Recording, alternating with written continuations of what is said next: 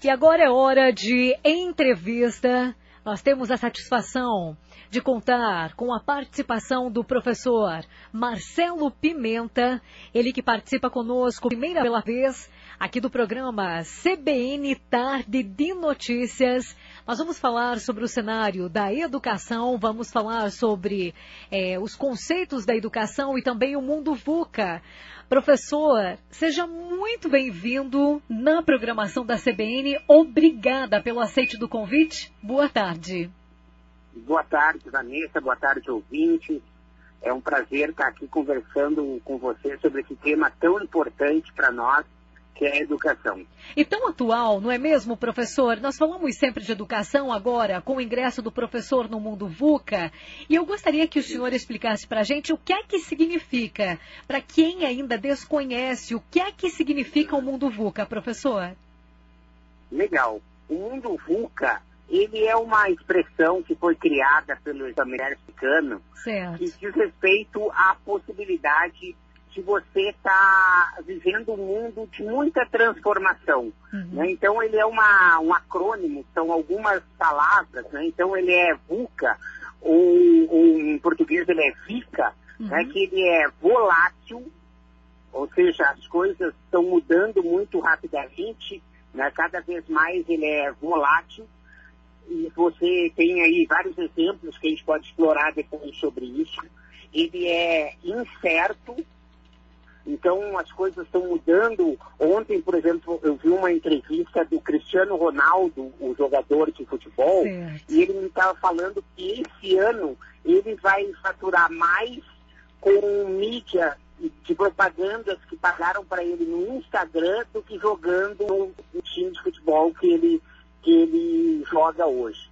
Então veja como o mundo ele realmente ele está muito incerto, as coisas não mudam ao longo do caminho.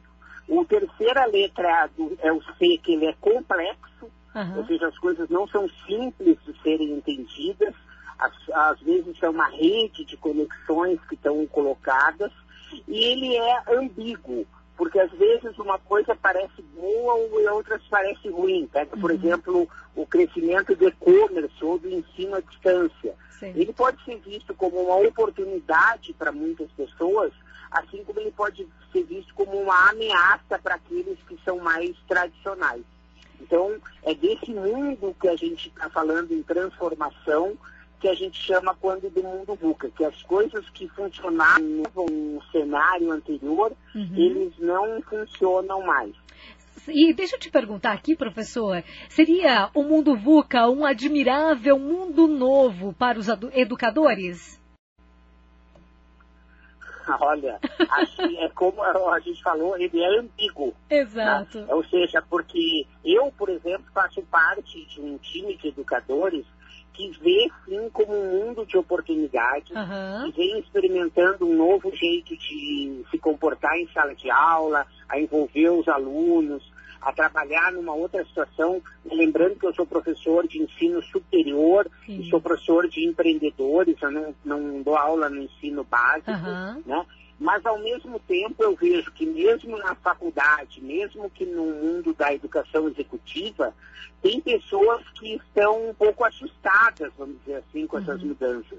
Muito. E não ficam vendo isso como uma oportunidade. Exato. Então, eu acredito que é uma faca de dois gumes. Você não tem uma, um consenso com relação a isso.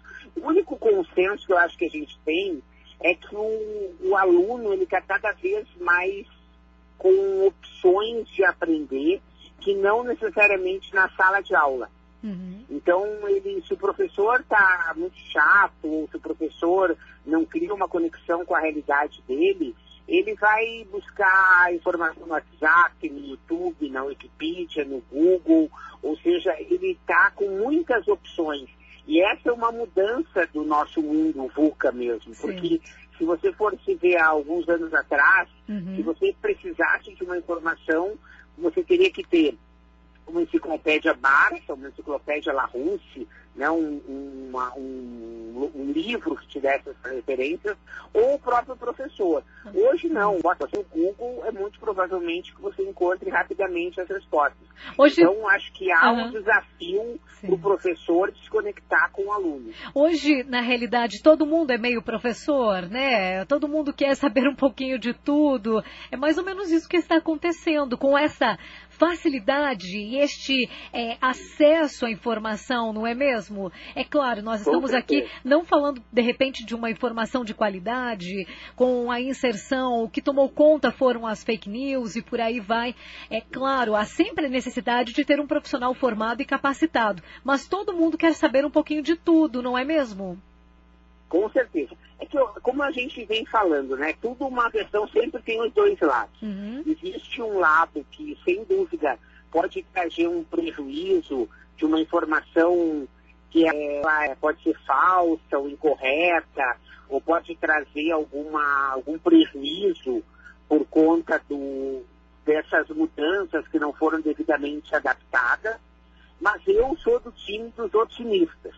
Uhum. Ou seja, eu acredito que às vezes tu pega uma receita de alguém que sabe fazer aí um bolo, que sabe fazer uhum. um doce caseiro, que sabe fazer uma, um tratamento numa horta, fazer uma, uma preparação de algo que é muito simples e que tenha um toque de história, que tenha um toque de, de artesanal na história Ok, nós perdemos. É muito okay. legal hoje dessa pessoa fazer um vídeo no YouTube, fazer um vídeo no Instagram, fazer uma página. Certo. Nós perdemos o contato com o professor Marcelo Pimenta. Nós já vamos entrar em contato com ele novamente. O professor que está trazendo informações valiosíssimas para a gente sobre o mundo VUCA, os desafios para os novos modelos de educação.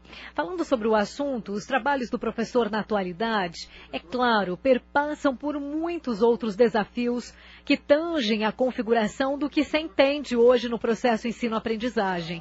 E é isso. O acesso à informação é outro, como o professor muito bem apontou. As coisas acontecem em extrema velocidade e o aluno é mais do que uma figura central neste processo.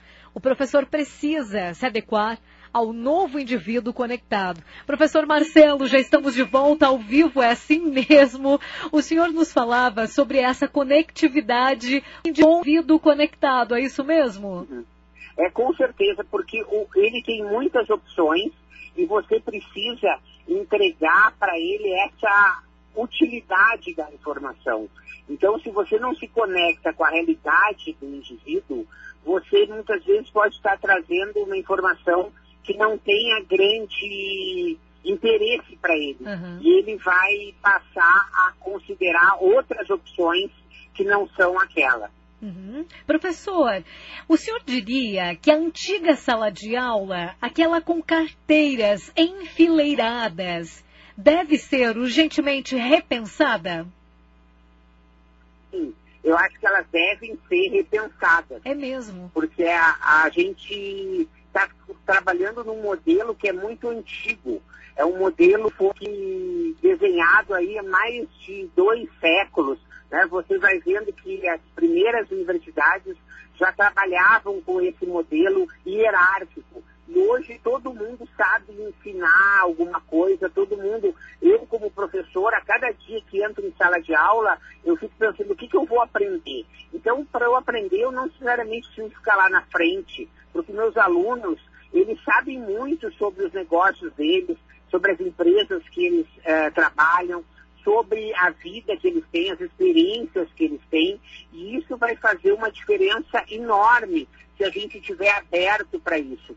Quando você trabalha nesses é, ambientes que são hierárquicos, em que você uhum. coloca uma posição de alguém que sabe tudo e os alunos são aqueles que precisam aprender, você quer a possibilidade de troca. E a gente está vendo que as melhores escolas hoje no mundo, elas trabalham nesse formato já de arena. Né? E se você for pensar, quando você for se reportar lá à antiguidade, a Sócrates, a Platão, né, você vai ver que eles trabalhavam em, em ambientes abertos, em ambientes que poderiam estar sendo de troca, e isso pode fazer uma diferença enorme.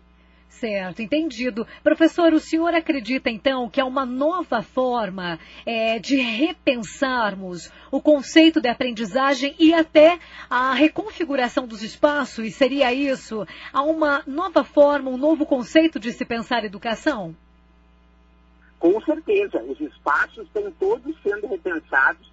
Não é à toa que você tem esses laboratórios de criatividade, você tem a possibilidade de ter a participação de post-its, de canetinhas, de papéis nas paredes, de Lego, de encenação, de jogos, né? porque é, é, é, é, necessário, na verdade, a palavra eu acho talvez mais correta, uhum. que você repense essa possibilidade de estar tá se conectando e as pessoas, né, a neurociência vem nos ensinando que as pessoas aprendem de formas diferentes. Uhum. Então tem gente que vai aprender lendo, tem gente que vai aprender ouvindo um, um áudio, tem gente que vai aprender vendo um filme, tem gente que só vai aprender jogando ou fazendo. Então é importante que dentro desse cenário de que a gente chama mais técnico de design instrucional, uhum. ou seja, como você monta uma aula,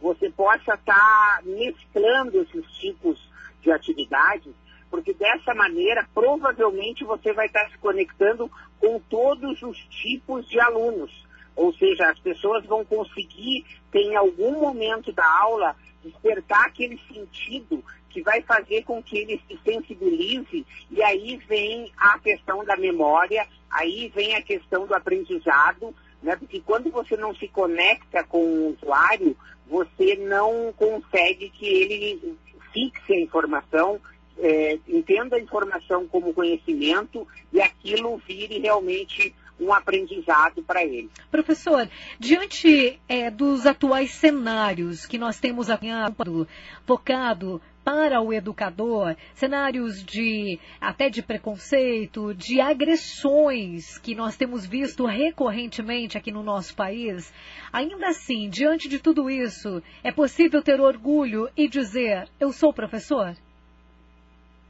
Olha, é, é um desafio realmente. Eu tenho um orgulho máximo uhum. de ser professor, não tenha dúvida disso. Mas como eu te falei, eu não posso deixar de, registrar que eu faço parte de uma certa elite, vamos dizer, de professores. Entendi. Eu dou aula em faculdade, em pós-graduação, em muitas empresas que me contratam para para treinamentos executivos, e isso me afasta dessa realidade da escola pública, em que você tem professores que, infelizmente, um salário muito baixo, não hum. recebem a valorização que merecem, não têm as condições que precisam. Os alunos, muitas vezes também, quando chegam na escola, numa, numa escola, numa idade ainda inicial, não receberam em casa todas as, as, as principais maneiras e modos básicos de se comportar, e isso acaba então colocando na mão do professor uma educação básica de respeito, de gentileza, de entender o diferente, de ter paciência para entender que você não é dono da razão, que você não já está sempre certo, uhum. que existem opiniões diferentes e que elas devem ser valorizadas. Enfim, há uma série de questões que são, infelizmente, poderiam estar sendo colocadas dentro de casa e as crianças acabam chegando na escola sem é, essa devida formação. Uhum. Então, isso faz com que meus colegas do, ensino básico, do ensino mental, realmente tenham um, um desafio adicional, que é além de ensinar matemática, geografia, história, às vezes a pessoa precisa ensinar a se comportar, como se é, vestir, como falar de uma forma apropriada. E isso acaba fazendo, então, com que a gente tenha ainda mais orgulho, eu acho, desse professor. Porque, afinal de okay. contas, ele está cumprindo um papel duplo aí, né? O que, o que se percebe é que o senhor é um entusiasta da educação, destes avanços da educação, porém, é possível é, é, acreditar que haverá mudanças positivas? Nós devemos sempre ter um pensamento e uma expectativa diante do cenário educacional, professor? É isso que eu acredito, senão eu estaria já mudado de profissão. eu teria mudado de ramo. Mas, é, com certeza. Eu acho assim que a gente, infelizmente, passa por um momento em que o governo não dá devida prioridade para a educação. A gente já teve outros momentos em que a educação foi vista com mais carinho, vamos dizer assim, mas de qualquer maneira eu acho que não é caso da gente desanimar. Não é caso perdido. a gente precisa olhar para frente, entender que a gente só vai resolver o problema do emprego, né? E o problema da violência, e o problema da outros de comportamento mesmo social, se a gente tiver a educação. E principalmente num, num cenário né, que você aí vai dizendo quanto tempo a gente tem, mas eu acho que é importante a gente entender que no momento em que você tem a, a, o crescimento da robótica, da tecnologia, que as tarefas repetitivas, elas passam a ser feitas por uma máquina, é só a criatividade que vai fazer a diferença.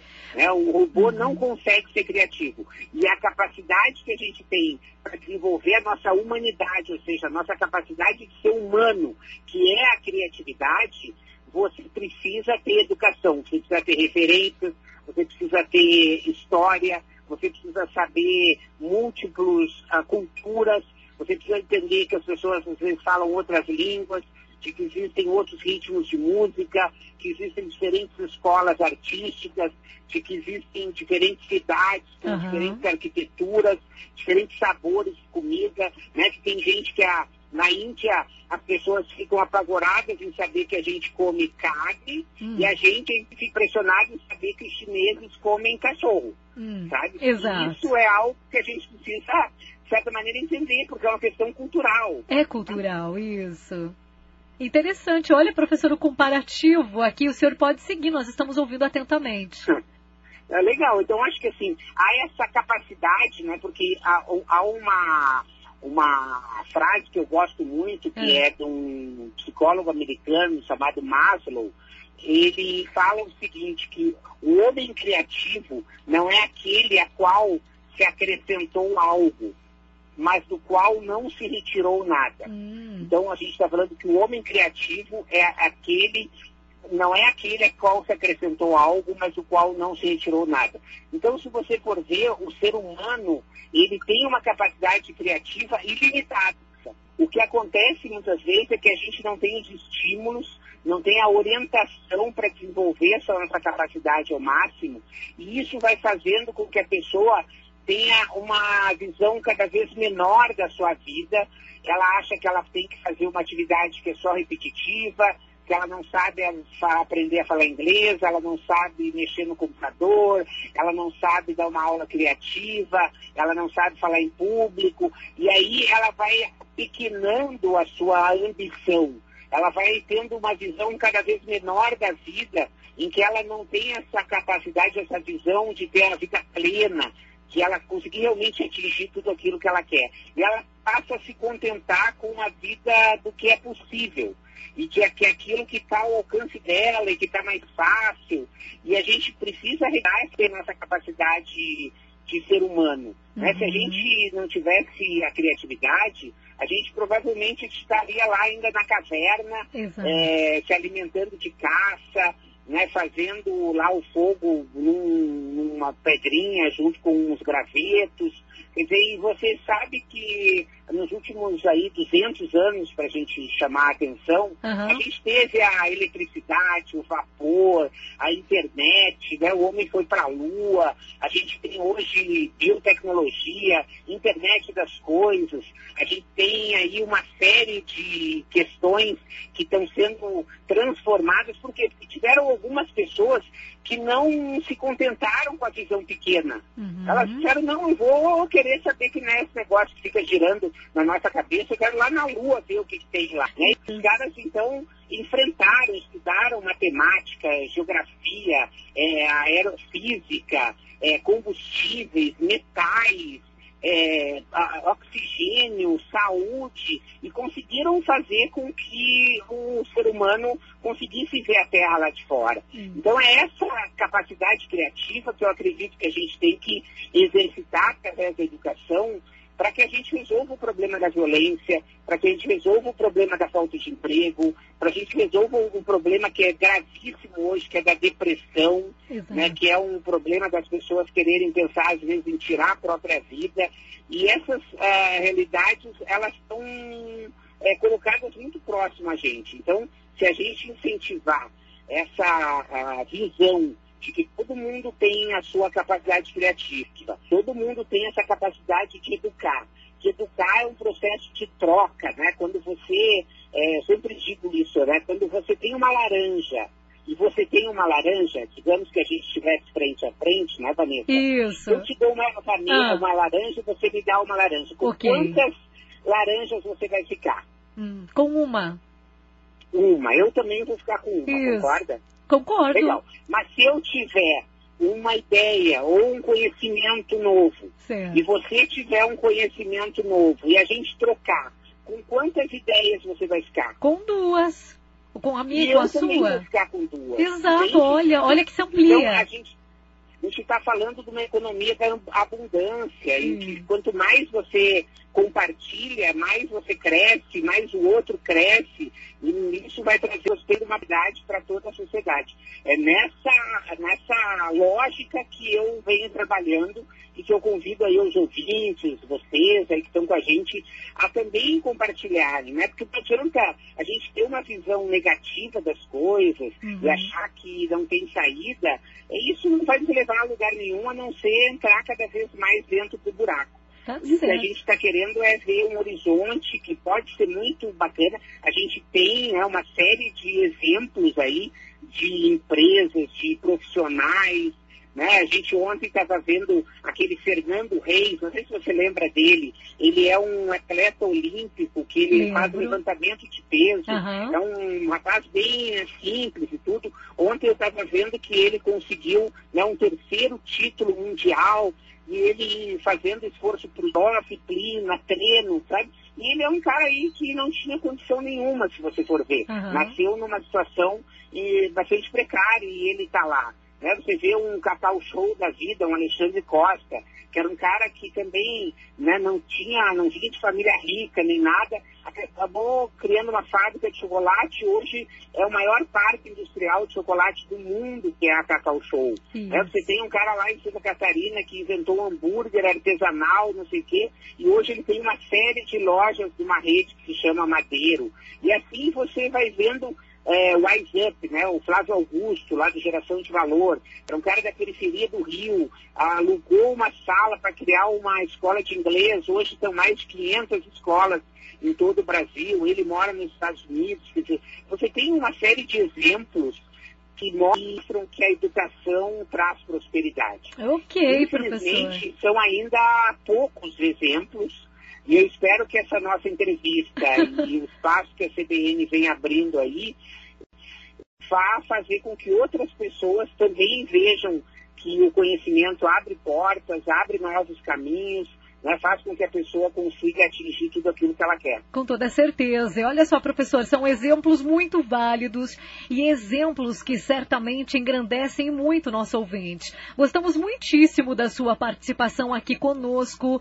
O professor Marcelo Pimenta falou sobre o mundo VUCA, os desafios para os novos modelos da educação. Ele que é especialista em descomplicar a inovação. Professor, uma boa tarde e até uma próxima oportunidade tarde.